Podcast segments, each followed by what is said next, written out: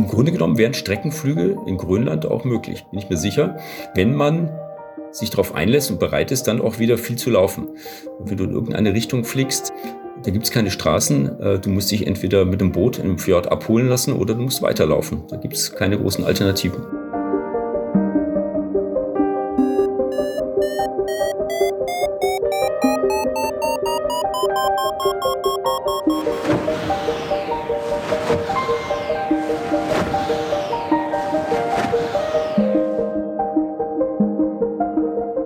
Potsglitz, der Lugleits Podcast. Geschichten aus dem Kosmos des Gleitschirmfliegens. Heute mit Björn Klaassen und Lucian Haas am Mikrofon.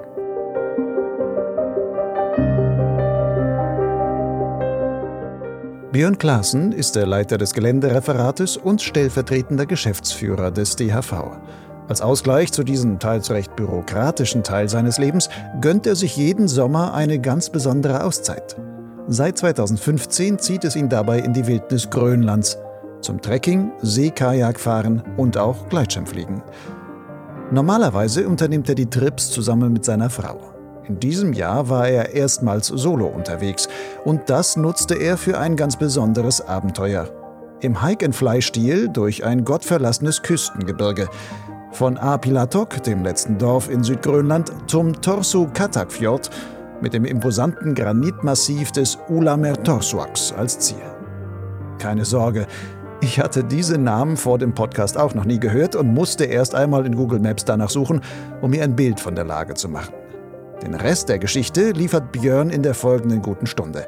Dabei rückt er das allgemeine Bild Grönlands als Eisklotz ein bisschen zurecht, erzählt von der arktischen Natur und wie sie ihm das Gefühl von Freiheit vermittelt, plaudert übers Einbrechen in Schneelöcher, seinen Umgang mit dem Risiko, verregnete Tage im Zelt und natürlich auch der Faszination des Fliegens über den imposanten Landschaften. Ganz am Ende kehren wir noch mal kurz in Björns normales Leben zurück. Wir sprechen über Vor- und Nachteile des Zulassungszwangs von Fluggeländen und warum er in Drohnen die größte Bedrohung unserer fliegerischen Freiheit sieht. Bevor es gleich in die eisigen Gefilde Grönlands geht, habe ich aber noch einen heißen Tipp. Werde doch zum Förderer von Potsglitz und dem zugehörigen Blog Lugleitz. Warum? Weil du damit dazu beiträgst, dass dir auch in Zukunft solche interessanten Geschichten aus dem Kosmos des Gleitschirmfliegens zu Ohren kommen können. Wie du zum Förderer werden kannst, steht auf der Website von Lugleitz und zwar dort auf der Seite Fördern. Wie viel du geben willst, bleibt übrigens ganz dir überlassen. Was ist dir eine gute Stunde Unterhaltung wert? Wer sich unsicher ist, dem empfehle ich als unverbindlichen Richtwert einen Euro pro Podcast-Folge und zwei Euro pro Lesemonat auf Lugleitz.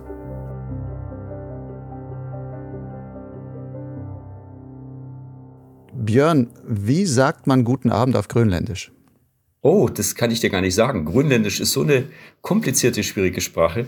Äh, das kann ich dir gar nicht sagen. Das ist äh, eine Sprache, die sehr, sehr schwer zu erlernen ist. Also ich habe gute Freunde in Grönland, die sind auch Übersetzer, die haben es probiert. In Sprachkursen ist es fast nur zu lernen, wenn du das mit der Muttermilch aufsaugst. Kannst du denn überhaupt irgendein Wort dann grönländisch oder verständigt man sich dann dort nur auf Englisch oder mit was geht das? Naja, es gibt ein paar Wörter, die haben ja auch in die Weltsprache sich eingefunden, wie zum Beispiel Kajak. Kajak ist ein grönländisches Wort, also das Boot, mit dem der Jäger aufs Meer fährt. Oder kennt ihr auch alle, Anorak. Das ist wörtlich übersetzt etwas gegen den Wind. Mhm. Und äh, so einzelne Wörter kann man äh, schon sprechen und äh, auch so ein bisschen nachvollziehen. Aber äh, es ist eine so schwierige Sprache, das können eigentlich nur die 56.000 Grönländer auf dieser Insel. Das heißt, wie hast du dich auf Grönland verständigt, wenn du da unterwegs warst? Ähm, ich äh, verständige mich dann so ein bisschen mit Norwegisch, mit Englisch. Und mit Englisch geht's eigentlich meistens. Und in den ganz entfernten Siedlungen, da spricht man äh, manchmal auch gar nicht mehr Dänisch. Dänisch ist ja die Sprache, die äh, man in Grönland doch üblicherweise spricht, aber das Grönländisch selber, äh, das ist einfach so, so schwer zu lernen. Äh, und das kann man dann in den Siedlungen mit Händen und Füßen, bisschen Englisch, das funktioniert dann schon. Also es gibt ja so eine Weltsprache, ne? Äh, auch mit Mimik, funktioniert. Du hast gerade Norwegisch gesagt. Woher kannst du Norwegisch? Ähm, ja, ich hatte äh, mal gearbeitet in, auf den Lofoten und Westerollen ähm, als Öko-Guide. Da habe ich dann so ein bisschen Norwegisch gelernt. Also meine Familie kommt ursprünglich aus dem Norden, aber nicht aus Norwegen. Und äh, aber wir haben schon immer den Fabel gehabt, ganz in den Norden zu fahren, nach Norwegen, Schweden. Und äh, ja, so habe ich ein bisschen aufgeschnappt an Norwegisch. Äh, ist ein bisschen verwandt mit dem Dänischen, aber äh, Dänisch ist noch ein bisschen schwieriger als Norwegisch. Wie kommst du von den Lofoten, Norwegen und sowas zu deiner Liebe zu Grönland? Ja, das ist eigentlich eine sehr, sehr lange Geschichte. Ich bin ein paar Mal nach Kanada geflogen. Ich habe da gearbeitet, auch äh, in meinem Studium als äh, Förster und äh, bin dann über Grönland hinweggeflogen. Und wenn du da aus dem Flugzeug schaust, auf Grönland runter, dann ist es eine Landschaft, die extrem abweisend ist, aber auch extrem spannend. Und da klebte ich am Fenster und habe gesagt, da muss ich unbedingt mal hin. Und das Zweite ist, ich habe sehr viel Polarliteratur gelesen, schon in meiner Jugend. Äh, das gibt ja so viele faszinierende Geschichten, wie die Polarregionen erschlossen worden sind, die Forschungsreisen. Oder ein Buch hat mich besonders fasziniert, äh, Fridtjof Nansen auf Schneeschuhen durch Grönland. Kann ich nur jedem äh, sehr ans Herz legen, dieses Buch zu lesen. Das ist ein für jeden Outdoor, Freak und Abenteurer eigentlich fast Pflichtlektüre. Der ist ja damals äh, von Ost nach West mit Skiern äh, über Grönland, hat das äh, Grönland überquert. Äh, Gibt es auch ein Buch, das heißt, äh, von ihm geschrieben, dann auf Schneeschuhen durch Grönland. Und äh, der beschreibt das so, auch sehr blumig, war ja auch ein Wissenschaftler, Biologe, ein Zoologe und beschreibt das aber so, wie es heute eigentlich noch ist. Also ich bin heute in Regionen gewesen, wo äh, Friedhof Nansen auch war und es ist noch genauso wie vor 130 Jahren. Fantastisch. Du hast gesagt, du hast Grönland auf dem Flug nach Kanada gesehen. Wann warst du denn dann zum ersten Mal überhaupt auf dieser Insel? In Grönland war ich dann zum ersten Mal 2015. Und äh, das ist eigentlich auch ganz witzig, weil ähm, ich dachte immer, nach Grönland kommst du nur, wenn du eine Expedition machst, wenn du eine Genehmigung hast, äh, wenn du sehr viel Vorbereitungen getroffen hast. Äh, und das stimmt gar nicht. Es geht eigentlich schon seit Jahren nach Grönland zu fahren. Es gibt ein Flugzeug, äh, setzt man sich in Kopenhagen ins Flugzeug und kann nach Grönland rüberfliegen. Es gibt zwei internationale Flughäfen. Und äh, dann haben wir es einfach mal gemacht. Ich bin mit meiner Frau 2015 zum ersten Mal nach Grönland geflogen und äh, an die Westküste, Nordwestküste, Disco Island. Und dort haben wir zum ersten Mal eine Trekkingtour unternommen in ganz wilden Gebieten auf der Disco-Insel. Und äh, da haben wir unsere große Liebe zu diesem Land entdeckt. Und seitdem bist du jedes Jahr wieder dort? Äh, ja, ich bin jedes Jahr in Grönland. Also ich hab, äh, bin vorher viel rumgereist, auch in anderen Teilen der Welt, aber das ist für mich eigentlich äh, das schönste Land ever, was ich jemals erlebt habe. Was macht für dich die Schönheit Grönlands aus? Klar, die Frage kommt natürlich als erstes. Es ist so, so eine ungeheure Frische, eine ungeheure Stille, die auf dich wirkt, wenn du in Grönland bist. Es sind die Farben, es ist das Blau, das Weiß, das Eis. Äh, das ist mit einer Klarheit und Wahrheit dieses Land, dass es fast unbeschreiblich ist. Nun warst du ja in diesem Jahr zum ersten Mal alleine in Grönland. Die Jahre davor, wenn ich das richtig gesehen habe, warst du immer mit deiner Frau und ihr wart da wandern und vor allem auch Kajak fahren. Und in diesem Jahr hast du zum ersten Mal einen Solo-Trip gemacht. Warum? Ähm, ja, das hat einen einfachen Grund, der ist auch ein bisschen traurig. Meine Frau hatte eine Frozen Shoulder.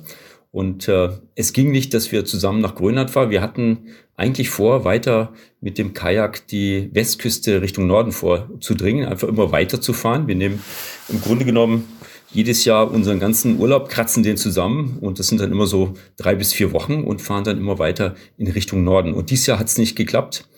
Ähm, sie war krank und mir schwebte dann vor, ja, mach mal was alleine, probier das mal aus. Und äh, nachdem ich ja super gerne Gleitschirm fliege, das ist eigentlich meine Passion, dachte ich mir, ich nehme meinen Gleitschirm mit, packe ihn in den Rucksack und alles, was so zum Überleben notwendig ist und äh, probier's. Taugt denn Grönland überhaupt zum Gleitschirmfliegen? Ja, gute Frage. Ähm, Erstmal denkt man, Grönland ist eine eisige Insel, also 83 Prozent sind Eis auf Grönland. Und wenn man drüber fliegt, sieht man ja auch diesen riesigen Eisschrank, der da über dieser Insel lastet. Aber es gibt äh, an der Westküste und Südküste gibt es eisfreie Gebiete und äh, muss man sich vorstellen, so wie Norwegen, so Tundra-Landschaften. Und äh, da kann man äh, sehr gut unterwegs sein. Und es ist äh, auch nicht so weit nördlich, wie manche denken. Island ist zum Beispiel äh, wesentlich weiter im Norden als Südgrönland. Also Südgrönland liegt auf dem Breitengrad von Oslo. Und in Norwegen kann man auch gut Gleitschirm fliegen. Da, wenn die Sonne da rein brennt, gibt es auch Thermik, kann man äh, schön von den Bergen fliegen, auch Streckenflüge machen. Und wieso soll das in Grönland nicht möglich sein? Und ich war schon so oft da oben. Ich habe gesehen, es gibt windstille Tage, es gibt äh, Tage mit günstigem Wind, äh, auch mit Thermik, Thermikwolken. Und äh, das war dann die Idee, den Gleitschirm mitzunehmen. Ich habe in Vorbereitung hier auf diesen Podcast mal so auf paraglidingmap.com im Internet geguckt und gedacht, ja. gibt es überhaupt offizielle oder halb inoffizielle ähm, Startplätze in Grönland? Da sind irgendwie zwei ein bisschen farbiger eingezeichnet, zwei mit, mit Fragezeichen so ungefähr. Also passiert nicht viel.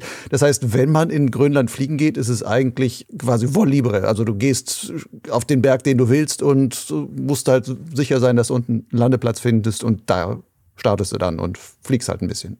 Ja, das ist korrekt. Eigentlich, äh, eigentlich ist es das äh, Land der Flieger überhaupt. Also es gibt ja wenig Bäume in Grönland, viel Tundralandschaft. Du kannst eigentlich von vielen Bergen starten. Aber es gibt halt sonst überhaupt keine Infrastruktur. Du musst eigentlich immer genau wissen, was du da tust und was du machst. Aber tatsächlich, Lucian, du hast recht, es gibt eine kleine Szene von Gleitschirmfliegern in Grönland. Das ist in Nuuk. Da gibt es auch so einen äh, Gleitschirmclub.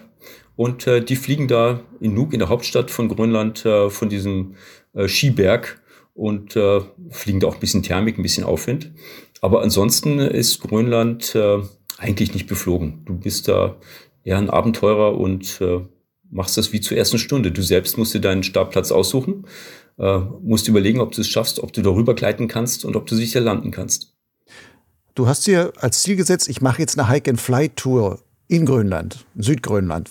Was war eigentlich da genau dein Plan? Also äh, klar war, man kann in Grönland sicherlich nicht so Strecken fliegen wie in den Alpen. Und äh, mein Plan war, dass ich das kombiniere, so eine Trekkingtour, immer in eine Richtung. Das mag ich sowieso am liebsten immer weiter in Richtung Horizont.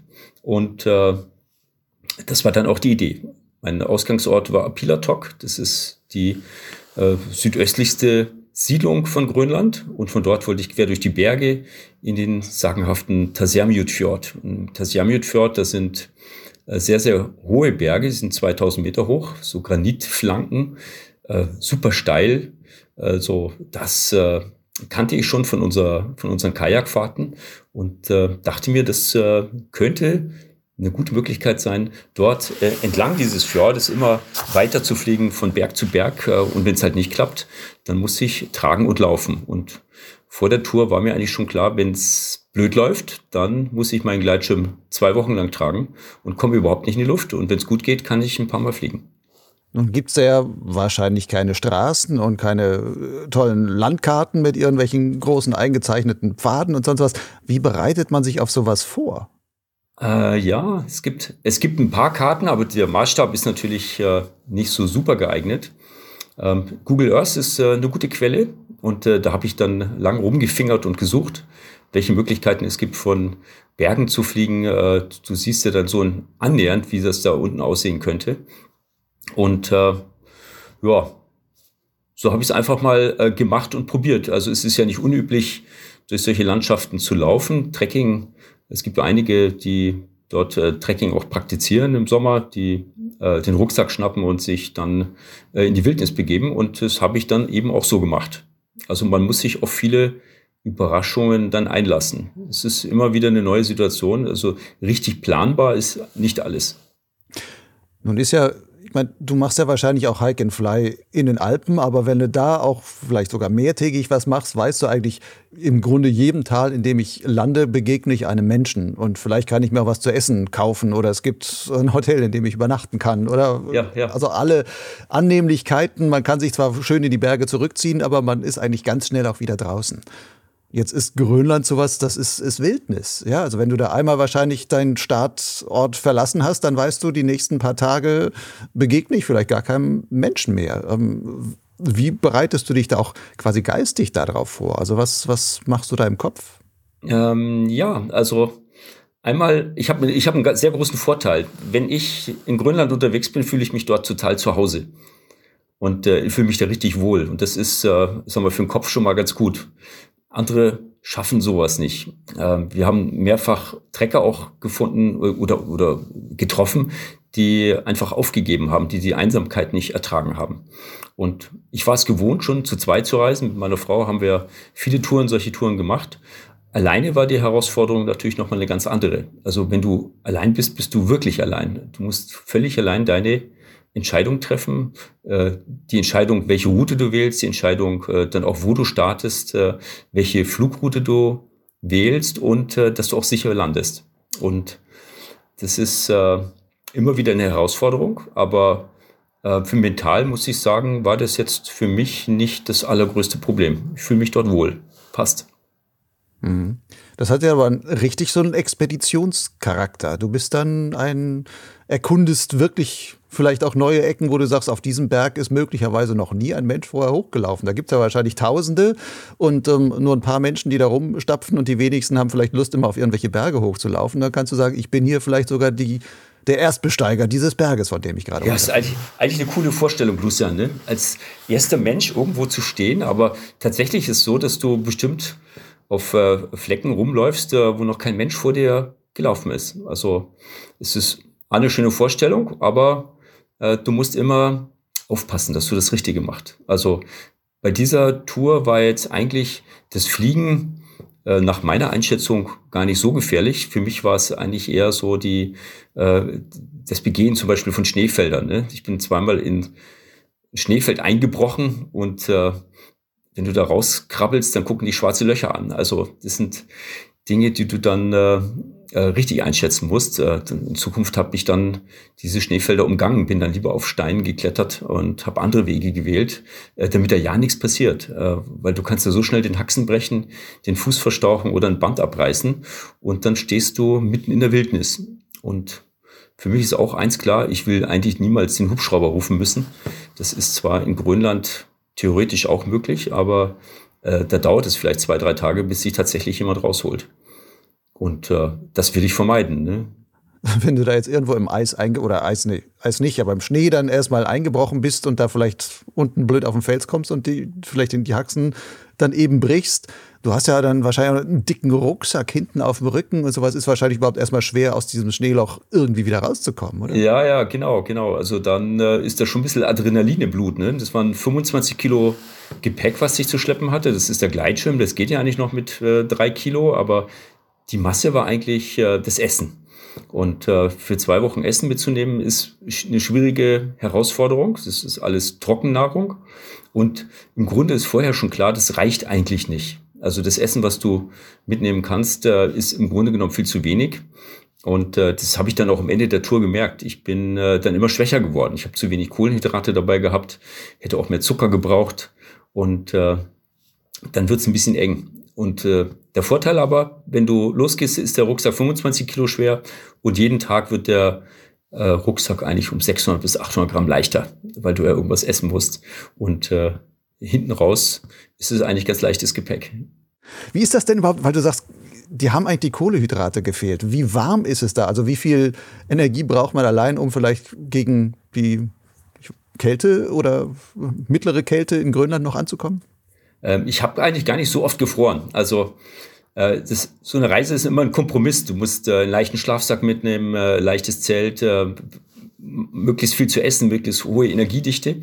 Ähm, aber so kalt, wie man sich das vorstellt, ist es nicht. Es ist eigentlich so ähnlich wie Norwegen. Ne? Nachts ist es vielleicht mal Bodenfrost, äh, aber im Grunde genommen ist es immer so zwischen 15 und 8 Grad kalt. Ne? So ist eigentlich wirklich nicht so schlimm. Und tatsächlich äh, habe ich eigentlich mehr geschwitzt als gefroren.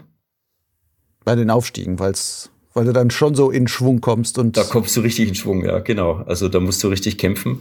Ähm, und äh, funktioniert, ja, es ist nicht so wild. Das denken immer alle davon. Und viele sagen mich, wow, du bringst so schöne Bilder mit, machst tolle Vorträge. Aber im Grunde genommen, äh, frieren ist eigentlich das Wenigste. Mhm. Ich habe mir mal zumindest versucht, so um, ähm, deine Strecke ein bisschen auf so einer Google Maps mal mir so nachzuzeichnen oder nur so überlegen, wo ging das so ungefähr lang. Dann habe ich gesehen, du hast ja so, so, einen kleinen Haken geschlagen, erst eigentlich nach Westen und dann ähm, entlang nach Norden. Aber wenn du da nur Luftlinie das misst, sind das ungefähr nur 50 Kilometer, die du zurückgelegt hast. als äh, reine Luftlinienstrecke. Als Luftlinie, ja, das ist richtig. Wie lange hast du dafür gebraucht? Ähm, ich war ähm, insgesamt zwei Wochen unterwegs auf dieser Tour und äh, ich habe auch viel Pause gemacht. Ich, Zwangspausen, da waren zwei Regentage da drin, wo ich mich eigentlich gar nicht aus dem Zelt heraus bewegen konnte. Und es waren ein paar Tage dabei, wo ich dann in Basecamp gemacht habe und von dort aus auf die Berge rauf bin. Und äh, manchmal ist es so, dass sie, wenn du in so ein Seitental mal reingelaufen, da habe ich nur fünf Kilometer geschafft. Das war herzlich wenig, aber du musst dich dann durch äh, Gebüsch kämpfen, durch Wald. Äh, das Försterherz, das freut es vielleicht ein bisschen, dass da Wald wächst.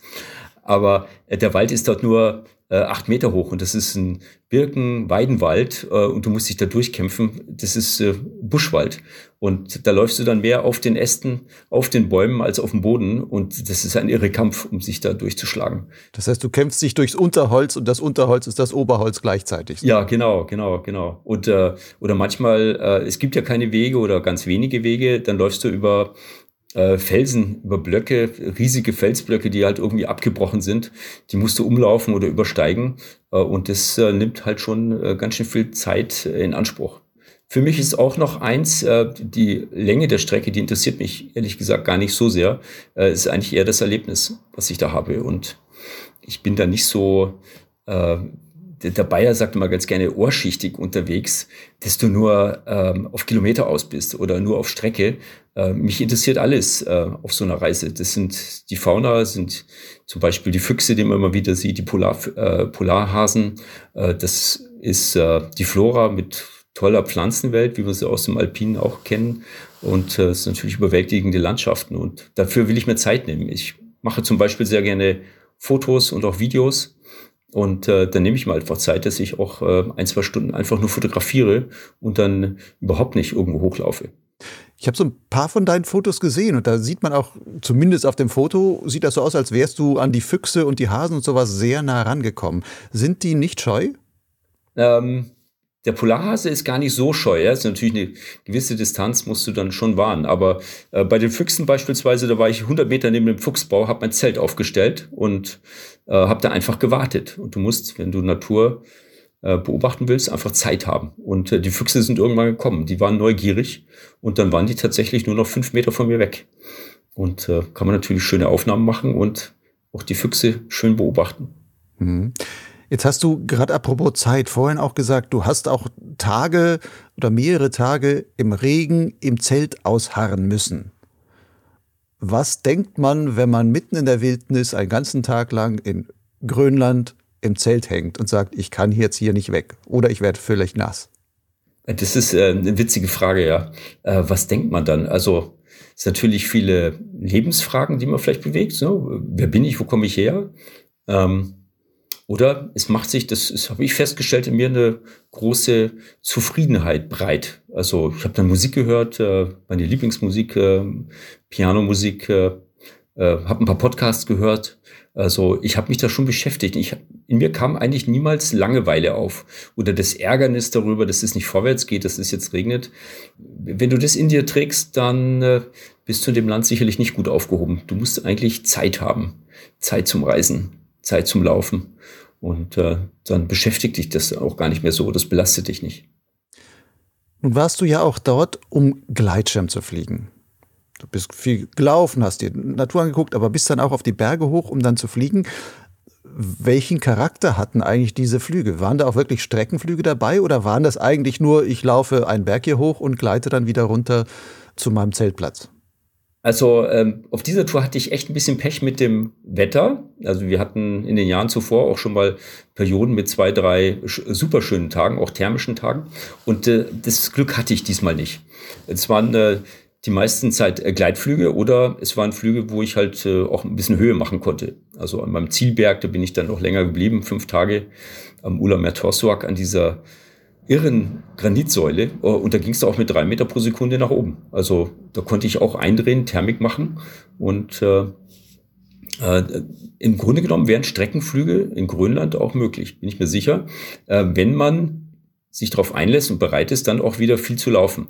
Wenn du in irgendeine Richtung fliegst, äh, da gibt's keine Straßen. Äh, du musst dich entweder mit dem Boot im Fjord abholen lassen oder du musst weiterlaufen. Da gibt's keine großen Alternativen. Und äh, auf dieser Tour, wie gesagt, war das mehr so ein Jojo-Fliegen. Ne? Also äh, rauflaufen den Berg, ein Stück weit vorwärts fliegen und dann weiterlaufen, wieder auf den nächsten Berg und wieder runterfliegen. Wäre das denn jetzt nur von der Vorstellung her, ich will ja auch Strecke machen, ob jetzt laufend und fliegen und sowas, wäre es denn so gewesen, dass du vielleicht, wenn du gar nicht geflogen wärst, zu Fuß alleine schneller unterwegs gewesen wärst, als wenn du sagst, ich laufe jetzt erstmal den Berg hoch, gleite das Stückchen wieder runter und mit allem aus, einpacken, auspacken, umpacken und äh, was man da so vielleicht braucht, hätte sich das zumindest aus der Vorstellung von Hike and Fly, um auch fliegend wirklich Strecke zu machen, dafür hat sich das wahrscheinlich gar nicht gelohnt. Äh, dafür hätte es sich nicht gelohnt. Nee, das ist richtig. Also ich fliege aber so gern und leidenschaftlich, äh, dass ich das in Kauf genommen habe. Ne? Das sind halt drei, dreieinhalb Kilo an Gleitschirmmaterial, was ich mitgenommen habe. Äh, das war es wert, absolut. Also die, das Beeindruckendste war einfach, äh, die, die Strecke hatte ich mir vorher schon ausgeschaut.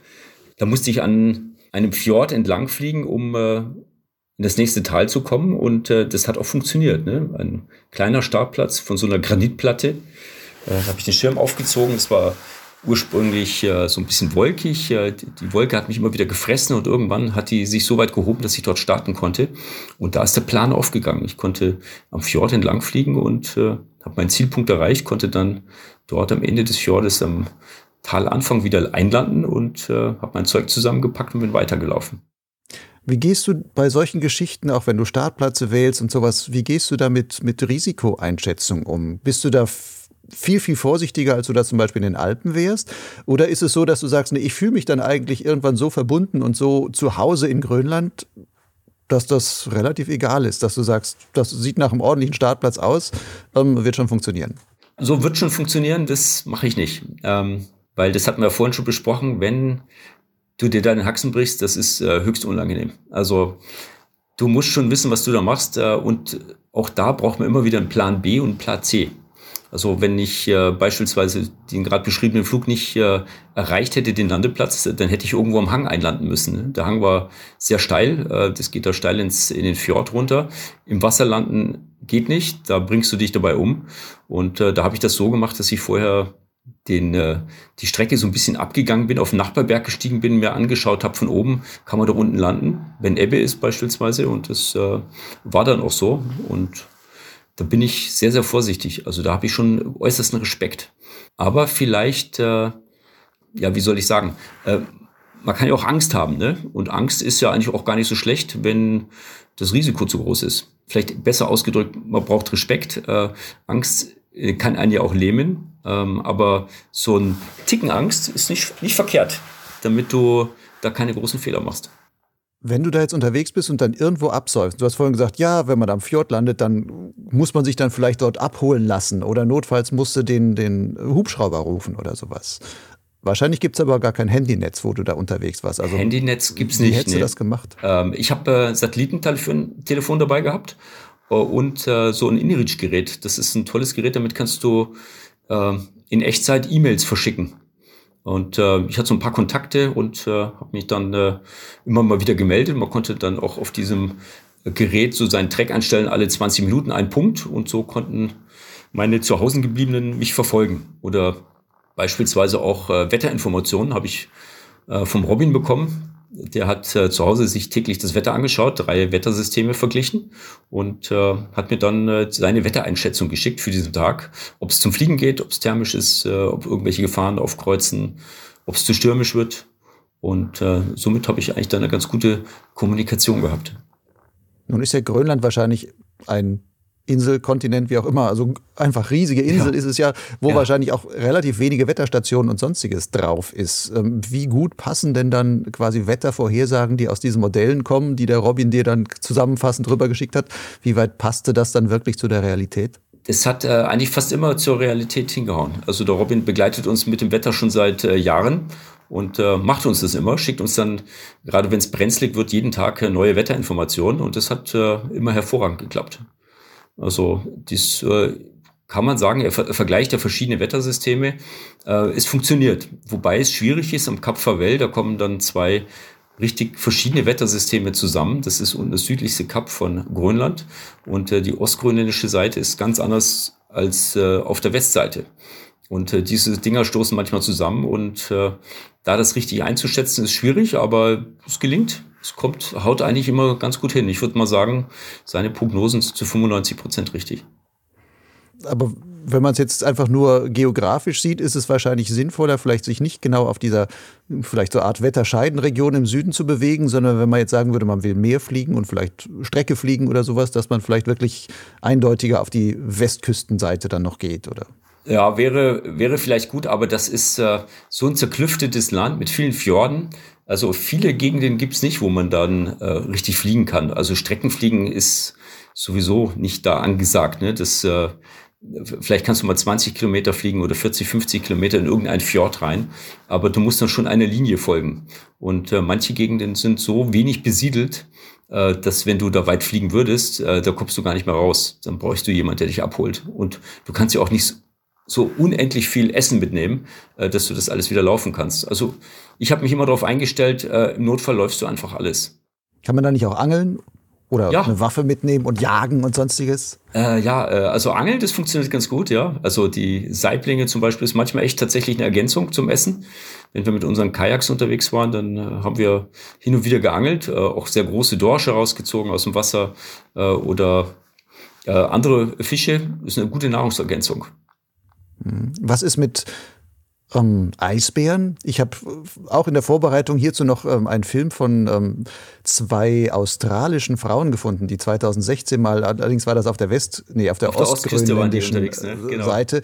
Und die hatten dann auch ein Gewehr dabei und haben sich extra einen, einen ähm, Schutzzaun um ihr Zelt oder so einen Warnzaun um ihr Zelt gebaut, falls da ein Eisbär ihnen zu nahe kommt oder so, dass sie das dann immer hören können. Wie war das in deiner Gegend? Hattest du irgendwie Schiss, dass da so ein Bär vorbeikommen könnte?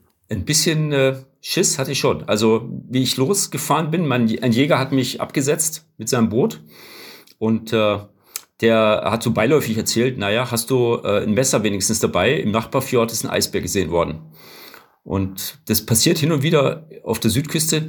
Die äh, Eisbären, die gehen mit dem äh, Packeis und äh, dieser Ostgrönlandstrom äh, geht ums Kap Farvel rum und da fahren manchmal Eisbären mit, obwohl es sehr, sehr weit südlich ist. Und äh, die südlichste Stadt von äh, Grönland heißt auch Nanortalik, dort, wo die Eisbären an Land gehen. Und äh, dieses Jahr war es so, dass es tatsächlich auch wieder ein paar Eisbären gegeben hat.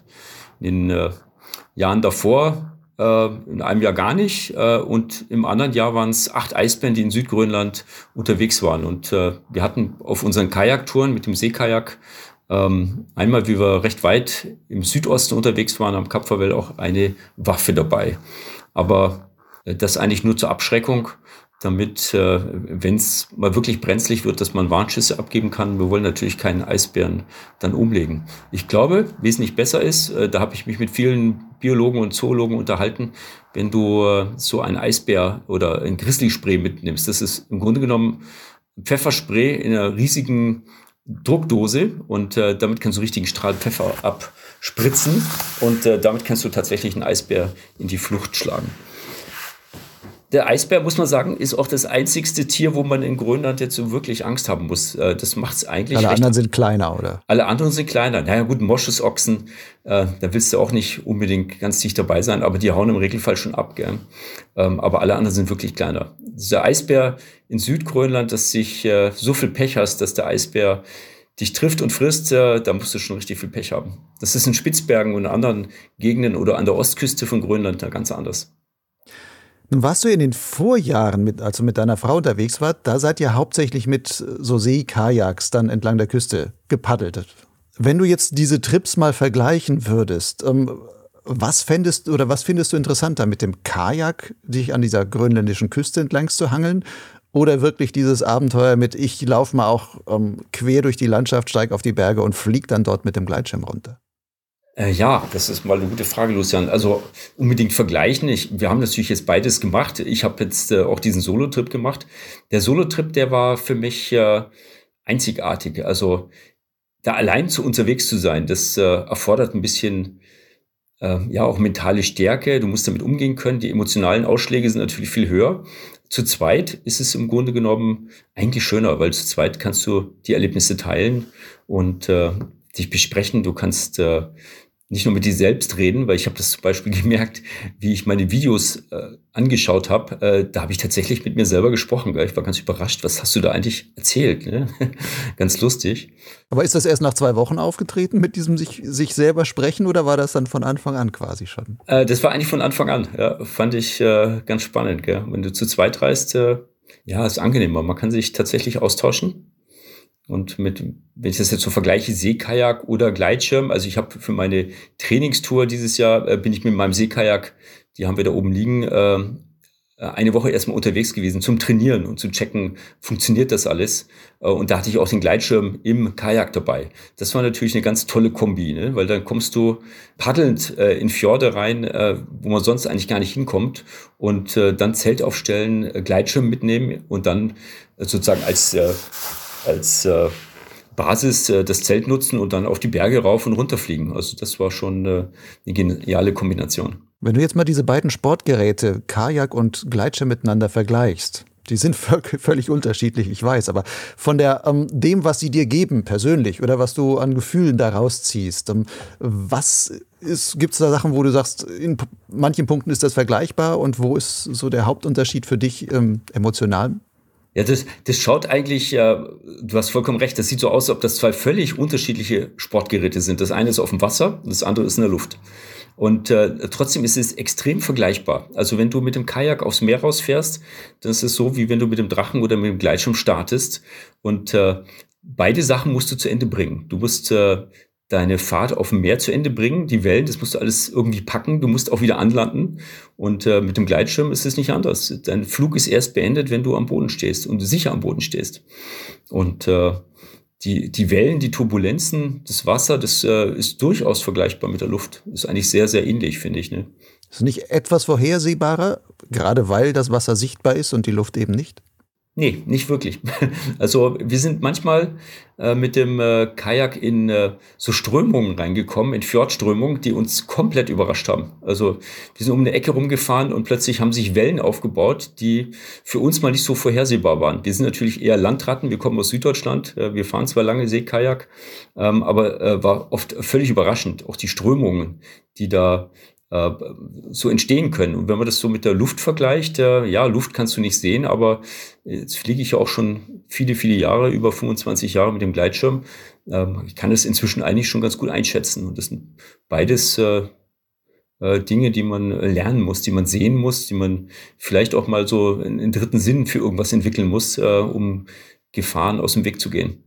Und trotzdem gelingt es nicht immer. Also mit dem Kajak äh, haben wir manchmal Fehler gemacht, dass wir einfach zu spät aufgebrochen sind und äh, dann kam der Fjordwind, äh, dann kam äh, die Flut, ist ein großer Tidenhub, drei Meter Tidenhub äh, und plötzlich hast du Strömungen und die Wellen bauen sich auf äh, und äh, das musst du dann äh, tatsächlich auch zu Ende bringen, ne? wenn du so tief in die Wellen eintauchst, dass du deinen Partner nicht mehr siehst, wenn der immer nur aus der, aus der Spitze der Welle wieder auspoppt, ausploppt, dann äh, ist es äh, ganz witzig zum Ansehen, aber äh, ist natürlich auch herausfordernd. Ne? Und beim Fliegen, Gleitschirmfliegen, ja, kann es ja auch mal ähnlich sein. Man, nicht immer schätzt man die Situation richtig ein. Man versucht es zu erklären. Äh, und ich versuche das immer wieder mir auch zu erklären, warum dies oder das passiert oder wie turbulent das ist. Äh, wobei ich mir beim Fliegen vielleicht sogar ein bisschen leichter tue als beim Kajakfahren.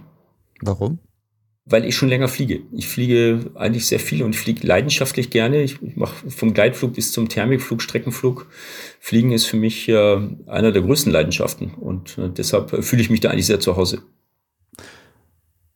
Von diesen Flügen, die du jetzt in Grönland gemacht hast, gibt es da irgendwie einen, wo du sagst, das war mein Highlight-Flug da jetzt über dem Eis, dem Fels, dem Fjord? Ja, also ähm, ein, ein Flug, der, den werde ich nie vergessen. Ich bin an diesem Tag ewig in, dieser, in einer Wolke rumgerannt auf dem Berg. Äh, ich war auf über 1000 Meter und äh, der Robin hatte mir das Wetter durchgegeben, das ist der beste Tag der Woche und äh, ich stand in der Wolke und es regnete und äh, immer wieder Wolkenfetzen und irgendwann stand ich äh, dem, am Rand dieser Wolke und habe rausgeschaut und draußen war das herrlichste Wetter. Und es war einfach so, dass ich äh, da diese Wolke aufgebaut hatte vor diesem Berg und äh, dann bin ich rausgeflogen, praktisch von diesem Berg weg und in das Licht äh, vor die Wolke und vor der Wolke konnte ich aufsohren. Es ging nach oben. Also das war so umwerfend. Die Gefühle, die dabei entstehen, die sind äh, schon sehr, sehr großartig ne? und äh, ein wunderbarer Flug. Wie lang bist du dann da so geflogen oder war das eh ein zeitloser Flug eigentlich und ähm, du weißt es gar nicht, sondern ja. es war einfach nur bestialisch gut? Ja, manche Flüge waren nur 10 Minuten, 20 Minuten und äh, manche knappe Stunde. Gell? Also wenn es dann thermisch ging, dann kannst du da auch schon aufdrehen. Aber du hast schon recht, es ist so ein bisschen zeitlos einfach, ne? weil für mich stand jetzt nicht im Vordergrund, lange zu fliegen oder weit zu fliegen, sondern äh, Hauptsache, dass ich fliege. Und dieses ganze Erlebnis, was da äh, in allem zusammenfließt, das ist eigentlich das, weshalb ich diese Reise mache. Hm. Hast du dann GPS dabei und hast am Ende deine Flüge auch noch irgendwie in der VXC eingestellt, ah, nicht weil du äh, damit viele Punkte bekommst, sondern einfach um zu sagen, guck mal, ich zeige euch mal, wo man tolles auch noch herumfliegen kann oder einfach ja dieser ja der Stolz, der dabei vielleicht ist. Äh, Lucian, du bringst mich auf eine Idee. Ich äh, müsste tatsächlich noch ein paar Flüge hochladen. Ne? Die habe ich tatsächlich. Ist noch nie jemand geflogen und da wird man wahrscheinlich staunen, dass man in dieser Gegend überhaupt fliegt. Ja, aber da heißt es ja, dann ist die 14 Tage äh, Hochladefrist ist doch schon wieder vorbei. Die wäre dann vorbei. Für den Wettbewerb wäre es vorbei. Ja, korrekt. War ja auch schon im letzten Sommer, ne? Ja. Na gut. Zum Abschluss zu dieser Thematik Grönland. Wenn du deine Erfahrung mit Grönland in einem Wort zusammenfassen könntest, oder anders gefragt, wenn du sagst, was ist Grönland für dich in einem Wort? Freiheit. Freiheit. Das ist das Wort. Freiheit. Ja. Das ist schön. Also die Freiheit, die, die ich hier in Deutschland ja nie so hätte. Also wenn man sieht, wie wir uns hier mit Luftverkehrsgesetz auseinandersetzen, du brauchst eine Außenstaaten- Außenlanderlaubnis, dass du in Deutschland überhaupt starten darfst. Äh, das äh, sind natürlich Dinge, die einen hier einschränken. Aber hier wohnen natürlich auch über 80 Millionen Menschen. In Grönland ist es äh, außerhalb der Siedlung wohnt halt niemand. Ne? Da gibt's äh, praktisch nicht Gesetze, die dich einschränken, da schränkt dich äh, eigentlich nur dich selbst, äh, deine Gedanken oder irgendwas ein. Äh, da kannst du eigentlich tun und lassen, was du willst. Hm. Willst du diese Freiheit zurück? Also willst du nach Grönland auch wieder zurück? Äh, unbedingt, ja. Ich werde nächstes Jahr mit Sicherheit wieder nach Grönland fahren. Das ist eigentlich für mich das äh, beste Land, was ich jemals besucht habe. Ich war schon sehr viel auf der Welt unterwegs, in äh, Südafrika, in Ägypten, in Südamerika mit dem Fahrrad. Aber Grönland, das ist echt das Allerbeste. Und hast du da auch schon spezielle Pläne, auch gerade mit deinen Flugerfahrungen jetzt, wo du sagst, in die Richtung will ich noch mehr dann machen? Ähm, ja, eigentlich äh, mit dem Seekajak vor allem, ne? mit dem Seekajak äh, weiter in Richtung Norden. Wir haben es ja nicht so gut, dass wir uns jetzt monatelang freinehmen können äh, oder ein halbes Jahr mal, sondern äh, wir müssen einfach unseren Urlaub zusammenkratzen und fahren dann immer vier Wochen am Stück immer weiter Richtung Norden. Und da ändert sich die Landschaft auch. Und das ist so der Plan, dass wir dann, solange wir Lust haben, das machen. Aber es ist immer Anstrengung, es ist äh, eine Herausforderung. Wir machen es einfach, solange wir Spaß dran haben. Du hast gerade gesagt, ein halbes Jahr kannst du dir nicht freinehmen. Kann man überhaupt ein halbes Jahr nach Grönland fahren? Also da in, sich sinnvoll bewegen oder ist da irgendwann eh so viel Winter, dass das gar nichts bringt? Also was ist eigentlich so das, das beste Zeitfenster, um sich in Grönland jetzt als Trecker, als Kajaker, als vielleicht auch Gleitschirmflieger zu bewegen? Ja, also in Wirklichkeit sind es eigentlich nur äh, drei, vier Monate. Ne? Also Juni, Juli, August, äh, September vielleicht noch die Hälfte und dann beginnen die Nachtfröste und da wird es kalt. Also Anfang Oktober frieren viele Fjorde zu und dann ist es natürlich zu Ende. Also wirklich sinnvoll sind es äh, vier Monate. Was ist mit Mücken? Ist das so ähnlich wie in der Schweden, wo du dann im Sommer totgestochen wirst? Oder ist Grönland ähm, ein mückenfreies Paradies? Äh, Lucian, das wollte ich jetzt eigentlich ganz bequem auf die Seite schieben, aber äh, du hast natürlich recht. Die Mücken, äh, die können dich ganz schön nerven. Es gibt so ein paar Plagen, die musst du einfach aushalten. Und äh, deshalb äh, hast du vielleicht auch auf den Bildern gesehen, äh, in manchen Gegenden musst du ein Mückennetz tragen, aber über den Kopf, so ein Kopfnetz äh, weil es sonst einfach nicht aushaltbar ist. Das sind so Kribbelmücken, die in deine Ohren reichen, kriechen in die Nase. Dann brauchst du ein Netz, sonst hältst du es gar nicht aus, sonst wirst du ein bisschen verrückt. Das ist äh, wirklich hin und wieder ein bisschen lästig, aber es gibt auch Gegenden oder wenn der Wind auffrischt, äh, dann hast du keine Mücken mehr. Also man kann damit leben. Also äh, ich habe mich eigentlich damit ganz gut arrangiert. Sind die Mücken dann eigentlich nur in den unteren Bereichen, also wenn du so auf Meereshöhe dich bewegst und wenn du in die Berge gehst, dann sind sie dort nicht mehr? Also ist das auch ein Sinn? Einer der äh, Gründe, warum man sagen kann, ich will lieber nach oben und dann vielleicht fliegen gehen, weil die Mücken sind da oben nicht? Ähm, nee, das ist leider nicht so. Also ich, ich, bin schon mal auf Berge raufgelaufen und diese Mücken haben mich verfolgt bis zum Gipfel. Unglaublich. also Wind ist das Beste oder auf dem Meer draußen hast du eigentlich auch keine Mücken. Also wenn du mal rauspaddelst, dann kannst du dein Mückennetz wieder abnehmen, dann äh, bist du eigentlich ziemlich frei. Und äh, es kommt auch ein bisschen aufs Jahr an. Letztes Jahr waren wir unterwegs an der Eiskante äh, in Narsak und da gab es wochenlang überhaupt keine Moskitos. Also fast nicht wahrnehmbar. Also sehr unterschiedlich, aber äh, musste ich immer bewaffnen mit einem Netz. Lassen wir mal die Mücken Mücken sein und machen einfach einen Themenwechsel. Ähm, Björn, du bist ja ähm, nicht nur jetzt bekannt als der große Grönlandflieger, sondern auch vor allem bekannt bei den Leuten als ähm, Leiter des DHV-Geländereferates. Wenn du jetzt mal ganz ehrlich da gehst, ähm, findest du die Regeln eigentlich gut, dass in Deutschland Gelände offiziell so zugelassen werden müssen? Eigentlich muss ich sagen, wäre es ja am schönsten, wenn wir das alles gar nicht bräuchten. Also wenn ich das jetzt auch direkt mit Grönland vergleiche, das ist super. Da kannst du selber entscheiden. Äh, da musst du vielleicht auch mal äh, in Bauern fragen. In Südgrönland gibt es ja auch Bauern, die äh, Kartoffeln und äh, ein paar andere Sachen anpflanzen. Äh, aber außerhalb dieser Siedlungen kannst du ja überall starten, landen. Da fragt dich keiner danach. Und wenn man das jetzt auf Deutschland überträgt, da sind wir halt einfach zu viele. Wir sind, wie gesagt, über 80 Millionen Menschen. Das ist äh, so geregelt. Das Luftverkehrsgesetz, das hat ja auch nicht der DHV gemacht. Das äh, äh, ist mal gemacht worden äh, durch, äh, witzigerweise, muss ich vielleicht ein bisschen länger ausholen, äh, durch äh, das Land Baden-Württemberg. Die hatten geklagt gegen diese alte Regelung. Früher durfte man in Deutschland bis äh, 1993 im Grunde genommen starten und landen, wenn der Grundeigentümer zugestimmt hatte, Naturschutzgesetze nicht dagegen standen, keine Flugzeuge also oder, oder Flughäfen äh, betroffen waren, konnte man starten und landen, wenn der Grundeigentümer nach, äh, zugestimmt hatte. So ähnlich das, wie das in der Schweiz und Österreich Wie das in der Schweiz und Österreich ist und in Deutschland ist es dann nicht mehr. Dann hat der Bund äh, Baden-Württemberg geklagt und der Bund musste das neu regeln. Und äh, er hatte das damals so geregelt, dass die Luftämter der Länder oder der DHV diese Geländezulassung übernehmen. Und äh, letzten Endes hat sich das Land Bayern dafür eingesetzt, dass der DHV diese Aufgabe übernimmt, diese Bedienenaufgabe, äh, die Fluggelände zuzulassen. Mhm. Wenn du das heute irgendwie entscheiden könntest, würdest du das gerne ändern oder würdest du sagen, nee, diese Regel hat auch irgendwelche Vorteile noch?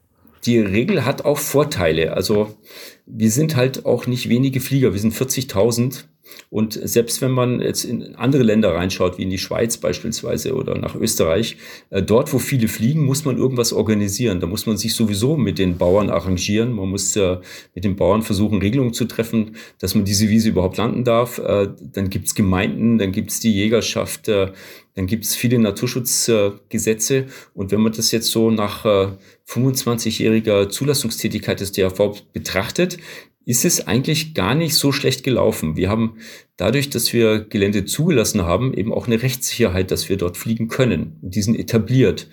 Ähm, wenn man jetzt mal sieht, wie sehr der Naturschutz jetzt auch an Stärke gewinnt, äh, also Stichwort FFH-Gebiete, Naturschutzgebiete, da wären wir mit einem Strich oft raus aus diesen Gebieten und dürften dort gar nicht mehr fliegen.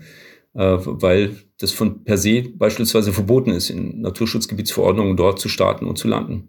Und äh, dadurch, dass wir jetzt einmal so einen Altbestand an Geländen haben, haben wir eben auch das Recht dort zu fliegen. Das ist Bestandsschutz dann quasi. Das ist dann quasi Bestandsschutz. Also ich habe äh, viele Beispiele aus der Geländezulasserei, die wenn wir diese Zulassung nicht hätten, dass die schon längst rausgeflogen wären aus unserem Geländebestand, weil das inzwischen Schutzgebiet geworden ist, ne? also Vogelschutzgebiete und andere.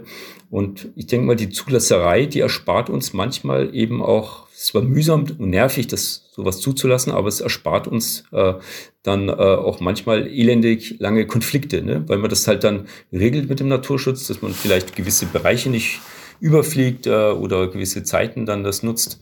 Äh, oder dass man eben, wie gesagt, eben auch einen alten Bestand hat, den man von Haus aus fliegen kann, wo man Bestandsschutz hat. Nun hast du aber vorhin gerade gesagt, wir sind 40.000 Flieger und zumindest in manchen Regionen und bei manchen Startplatzsituationen ist das mittlerweile relativ eng und dicht schon. So, wo du auch sagst, so, da treten sich manchmal die Piloten ein bisschen auf die, den Füßen rum und dann kommen Vereine und sagen, nee, wir wollen nur noch unsere Vereinsleute fliegen lassen, mhm, weil der mhm. Luftraum ist einfach viel zu voll oder sowas. Könnte man da dann nicht, gerade wenn du, wenn man das ein bisschen entspannen könnte, indem man sagt, es gibt halt nicht diesen reinen Flugplatzzwang oder diesen Startplatzzwang, sondern man könnte ja auch noch vielleicht vom Nachbarhang dann auch noch starten und dann wird sich das ja das alles an der Ebene noch ein bisschen entspannen. Würdest du da nicht sagen, wenn man das so ein bisschen gegenrechnet, dass man vielleicht könnte man damit wirklich es einfacher haben?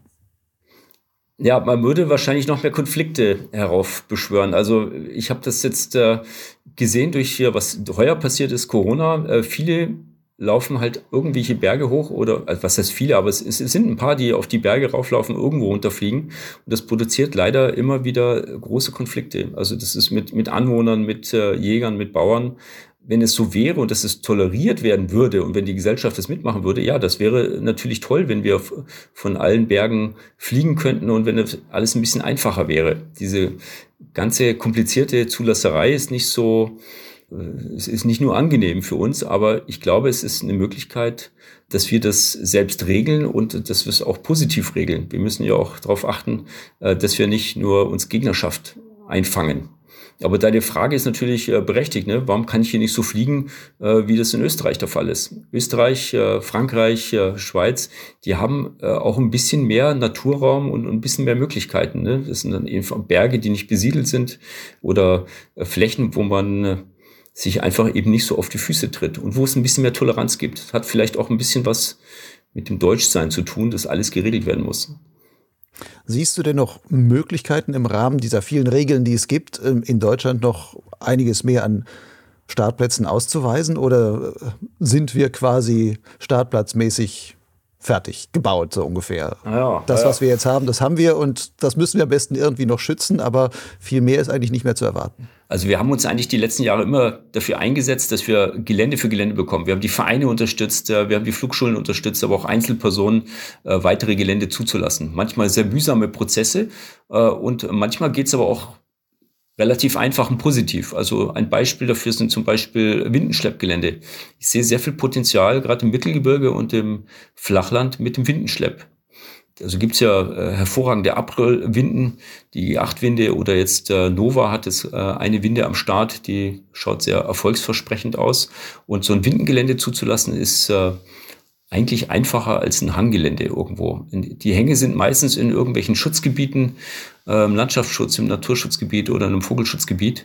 Äh, wenn wir ausweichen auf Gebiete, die zum Beispiel Ackerflächen sind, ne, irgendwelche äh, Wiesen im Flachland, äh, die auch sehr thermisch sein können, äh, dann haben wir da auch eine Möglichkeit, äh, neue Gelände zuzulassen und dort eben auch ein bisschen gewisse Entzerrung herbeizurufen. Also äh, ich war jetzt äh, vorletztes Jahr in Ostfriesland fliegen, übrigens äh, auch äh, sehr, sehr spannend. Äh, auch dort kann man thermisch hervorragend fliegen oder in Mecklenburg-Vorpommern kann man weite Flüge machen. Äh, es ist eine ganz andere Fliegerei als im Mittelgebirge und im Alpinen. Aber äh, dann kannst du vor der Haustüre fliegen. Und das war eigentlich auch immer unsere Philosophie im DHV, dass wir möglichst viele Gelände für alle Regionen in Deutschland schaffen, damit zu Hause geflogen werden kann, dass man eben nicht mehr in die Alpen fahren muss oder weite Wege zurücklegen muss. Sicherlich auch ein Beitrag für den Natur- und Umweltschutz, wenn wir dann äh, viele Gelände haben, die eben auch in allen Regionen Deutschlands zur Verfügung stehen. Was halt bei Windenfliegen fehlt, ist das, was du in den Bergen hast. Du kannst solo Hike and Fly machen und sagen, ich gehe jetzt einfach abends nochmal schnell los, lauf auf den Berg hoch und geh nochmal einmal fliegen. Beim Windenschlepp brauchst du eigentlich immer mindestens den einen, der die Winde fährt, der dich da noch ähm, hochzieht, das Auto mhm. für die Abrollwinde fährt oder sonstiges, vielleicht sogar noch den Startleiter, also mindestens noch zwei andere. Also der Aufwand ist ja dann, dann immer noch viel größer. Siehst du da Möglichkeiten, ähm, wie das künftig noch einfacher werden könnte? Naja, es gibt äh, ein paar Windenhersteller, die jetzt auch äh, Solo-Windenschlepp äh, vorbereiten. Und das ist äh, jetzt gerade mal der Fall. Äh, das äh, weiß ich, dass das viele machen würden, ne? wenn du die Möglichkeit hättest, äh, dich solo schleppen zu lassen. Äh, da müssen einige Sachen natürlich funktionieren. Ähm, aber im Grunde genommen äh, ist es die Technik jetzt eigentlich schon so weit. Das wäre eine Möglichkeit, um im Flachland selbstständig fliegen zu gehen. Und ein anderes Ding war die elektrische Aufstiegshilfe, die wir schon vor zehn Jahren noch propagiert hatten und gefördert hatten.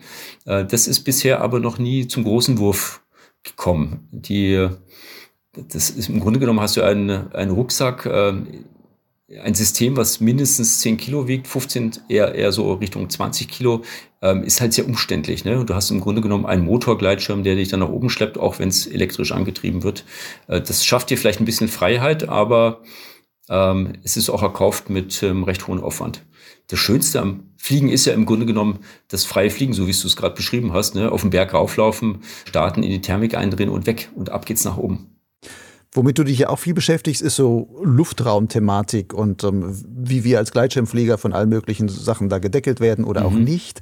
Und ähm, eine Sache, wenn man so in die Zukunft guckt, jetzt nicht nur, was ist vielleicht windentechnisch und sowas möglich, sondern auch aus der Ecke, was immer so ein Thema ist, ist die Entwicklung der, der Drohnentechnik und ähm, die Ansprüche, die dann vielleicht von dieser Industrieseite kommen, die dann sagen, wir wollen unsere Drohnen aber auch noch fliegen lassen und die füllen dann unseren Luftraum auch noch mehr aus. Und vor allem in den Höhenbereichen, in denen wir uns als Gleitschirmflieger wirklich bewegen. Was erwartest du da? Also wenn ich da jetzt mal fünf Jahre vorausschaue, dann erwarte ich da mal nicht viel Positives, muss ich ganz ehrlich sagen. Ähm, die Drohnentechnologie wird zunehmen und es gibt ja extrem unterschiedliche Aussagen. Schon vor, vor fünf Jahren hat man gesagt, ja, in fünf Jahren fliegen überall Drohnen durch die Gegend. Äh, das ist dann äh, Paketbeförderung, das ist äh, ähm, manntragender Flug. Das ist bisher nicht eingetreten, aber es wird von der EASA, also von der Europäischen äh, Luftfahrtbehörde und äh, auch von der Drohnenindustrie massiv vorangetrieben, dass äh, die Drohnen sich etablieren werden im Luftraum. Und das sieht man ja auch schon, was in Amerika so passiert. Und das schwappt ja meistens dann auch nach Europa rüber. Äh, da hat äh, die amerikanische Agentur, die FAA, das auch schon äh, weitgehend zugelassen. Und die Idee der Drohnenindustrie ist, äh, dass sie möglichst viel Luftraum haben. Ähm, Erst ging es nur um einen Bereich bis 150 Meter über Grund äh, und dann irgendwelche Strecken, die dort lang geflogen werden. Und für uns als VFA-Flieger, als Sichtflugflieger besteht halt die massive Gefahr, dass äh, die äh, in Luftraum in Anspruch nehmen, den wir dann gar nicht mehr nutzen können. Also bisher ist das Luftrecht ja sehr, sehr liberal. Wir haben Luftraum Golf und Echo, wo wir frei fliegen können. Also das ist eine riesige Errungenschaft auch des DHVs gewesen, dass wir uns den Luftraum so erkämpft haben. Also ist nicht alles so schlecht in Deutschland. Wir können den Luftraum ja nutzen bis Flugfläche 100 im Flachland. Also das ist weit über 3000 Meter. Das ist äh, große Errungenschaft. Und äh, andere versuchen uns äh, diesen Luftraum, der ja eigentlich frei zur Verfügung steht, äh, da streitig zu machen. Also wenn der kommerzielle, die kommerzielle Luftfahrt oder eben auch der kommerzielle Drohnenflug da zunimmt, dann äh, haben die Ideen, wie sie das nutzen. Und gerade bei Drohnenbereich, äh, da ist eigentlich davon auszugehen, dass die Systeme schaffen, die dann irgendwann mal autark durch die Gegend fliegen. Und man hätte uns, kann ich ganz offen so sagen, eigentlich sicherlich lieber in irgendwelchen äh, Bereichen, vielleicht äh, in Fluggebieten, drei Kilometer im Umkreis, äh, wo wir dann rumfliegen dürfen und alle anderen Bereiche, so stellen sich das manche vor, sind dann frei für Drohnen und andere. Möglichkeiten, technische Möglichkeit wäre sicherlich, wenn man sich so, äh, sag ich mal so salopp gesagt, so Art Mini-Transponder dabei hat, ihn einschaltet, damit Drohnen und andere Flugzeuge um uns herumfliegen können. Wie von dem, was du jetzt da beobachtest in der politischen Diskussion, wo siehst du eher die Pfade hin, dahin gehen, dass wir vielleicht in einigen Jahren als Gleitschirmflieger quasi unsere äh, Flugreservate haben, in denen wir uns noch ähm, frei bewegen dürfen? aber ähm, wo dann unser Instrument sofort anfängt fürchterlich zu piepen, wenn wir quasi aus dem, dem Geofencing da, da mhm, mhm. rausgegangen sind? Oder ist vielleicht die Technik wirklich so, dass die sagen können, komm, ihr kriegt halt alle einen kleinen Transponder, ein, ein Fahrnet-Gerät oder ein ADS, was auch immer für, für einen Chip äh, in eure Geräte rein. Der muss halt dann immer senden und diese Drohnen sind dann halt auf See and Avoid und sonstiges irgendwie so ausgelegt, dass das sogar funktionieren kann, dass man miteinander darum kreist. Ja, ich kann mir vorstellen, dass es schon auf sowas hinausläuft, dass wir dann so ein Gerät dabei haben müssen, äh, um gewisse Bereiche zu befliegen zu können. Ne? Also die große Freiheit, die wir jetzt haben, die wird es äh, vermutlich in 10 oder 20 Jahren nicht so geben. Aber äh, ich bin eigentlich immer eher einer, der positiv in die Zukunft schaut und wenn wir geschickt verhandeln und wenn wir uns äh, damit in irgendeiner Weise arrangieren, wir können das nicht aufhalten, dann gibt es bestimmt Möglichkeiten dass wir das mit irgendeinem Chip oder mit einem Gerät, und die Geräte werden ja auch immer kleiner, äh, dass die signalisieren der Drohne, sie fliegen halt da drum herum. Hier ist ein Luftfahrthindernis oder da kommt ein Luftfahrtgerät, äh, dann müssen die eben ausweichen. Ne? Aber äh, die Diskussion wird schwierig. Ich merke das jetzt ja auch bei der kommerziellen Luftfahrt. Äh, da war das vor einigen Jahren noch viel, viel liberaler, aber es war sehr viel Druck bei den Verhandlungen jetzt mit der deutschen Flugsicherung, wo wir mal alle in einem Tisch sitzen, die ganzen Player der Luftfahrt. Und wir sind äh, im Grunde genommen die Letzten in der Fresskette, obwohl wir die größte Gruppe sind. Wir sind fast 40.000. Die Segelflieger sind um die 30.000. Mit denen haben wir uns dann übrigens sehr gut arrangiert und auch zusammengetan mit dem Deutschen Segelflugverband äh, und versuchen, äh, da uns diese Sache zu erwehren. Ne? Aber da merkt man halt auch, dass die äh, kommerzielle Luftfahrt und auch zum Teil Teile der Flugsicherung äh, immer mehr geschützten Luftraum möchte. Ne? Also Beispiel letztes Jahr äh, oder vor zwei Jahren gab es ja einen Fall mit einem Gleitschirmflieger, der im Luftraum Echo unterwegs war, völlig legal äh, und äh, eine Lufthansa-Maschine, die dem Gleitschirm recht nahe gekommen ist. Und das war der Grund, weshalb man jetzt äh, im Luftraum Nürnberg äh, eine TMZ, eine Transponderzone gebaut hat. Und äh, wir diesen Luftraum jetzt eigentlich äh, nicht mehr so nutzen können, wie wir das vorher nutzen können. Und der Trend ist, äh, dass äh, komplett geschützte Anflüge eigentlich auf die, zumindest mal auf die größeren Flughäfen und Flugplätze äh, in Zukunft äh, gegeben sein sollten und dass dieser Bereich für uns dann wegfällt. Also gerade für in deiner Region, wo du zum Beispiel wohnst, Lucian, in der Ecke, was ich äh, Bonn-Rhein-Siebengebirge, äh, klar, da gibt es viele Flughäfen, da gibt's äh, Köln-Bonn, da gibt's äh, Düsseldorf, da gibt's äh, Dortmund. Äh, das wird immer schwieriger, dort sich so seinen Freiraum zu behalten. Gell? Man merkt, dass es immer mehr enger wird. Ne?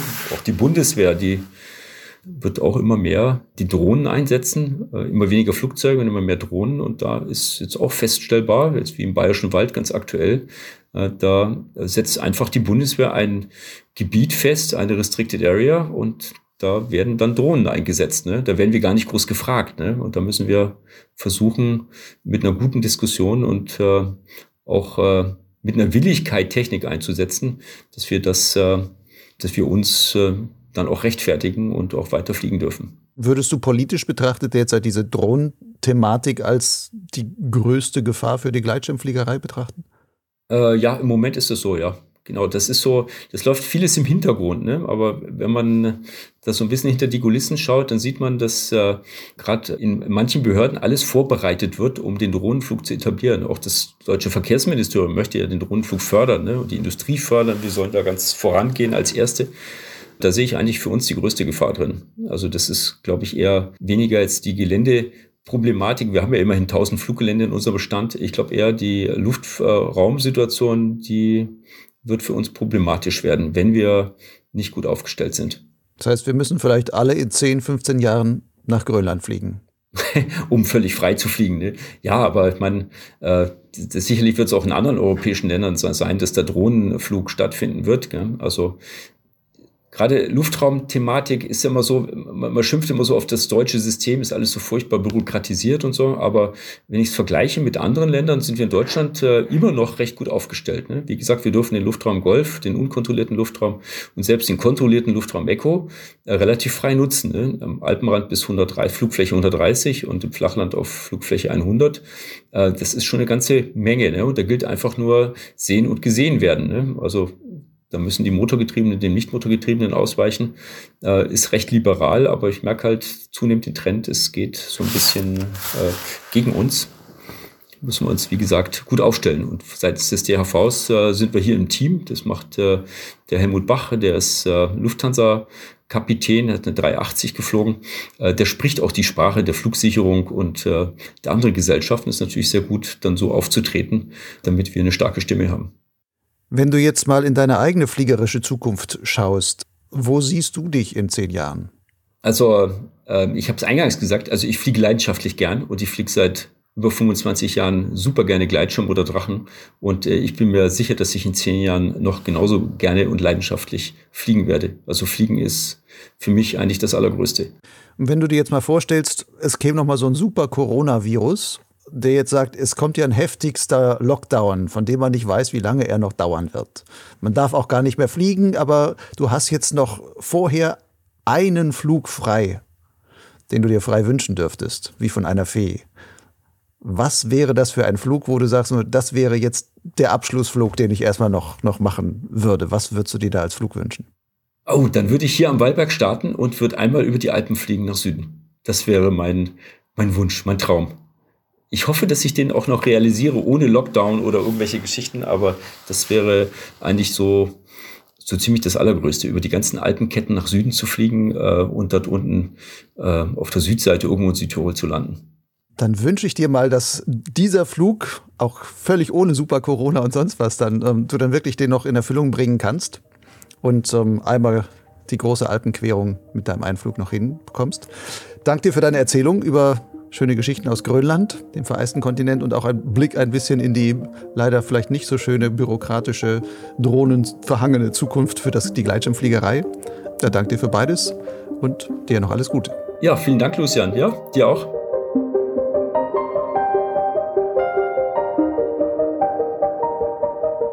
Das war Björn Klaassen im Gespräch mit Lucian Haas.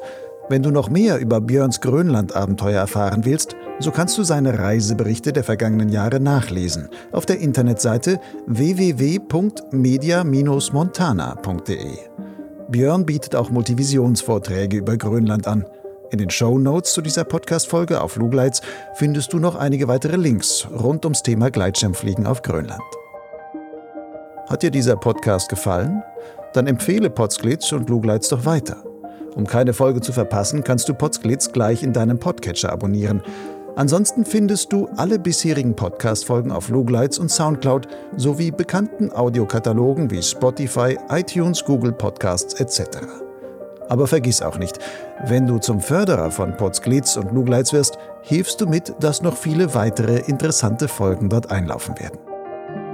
Bis dahin, ich sag mal wieder Ciao oder besser auf Grönländisch Bye.